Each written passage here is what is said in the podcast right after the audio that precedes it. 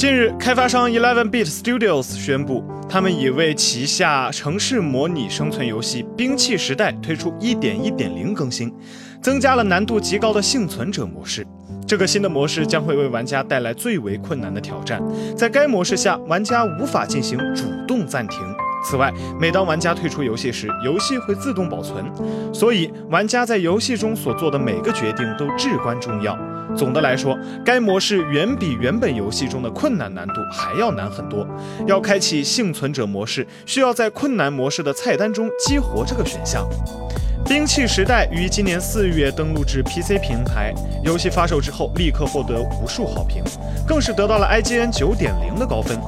根据网络消息。Eleven Bit Studios 目前正在开发家用机平台版本，本作还将在未来推出更多的新增内容，包括已确定的新模式——持久模式。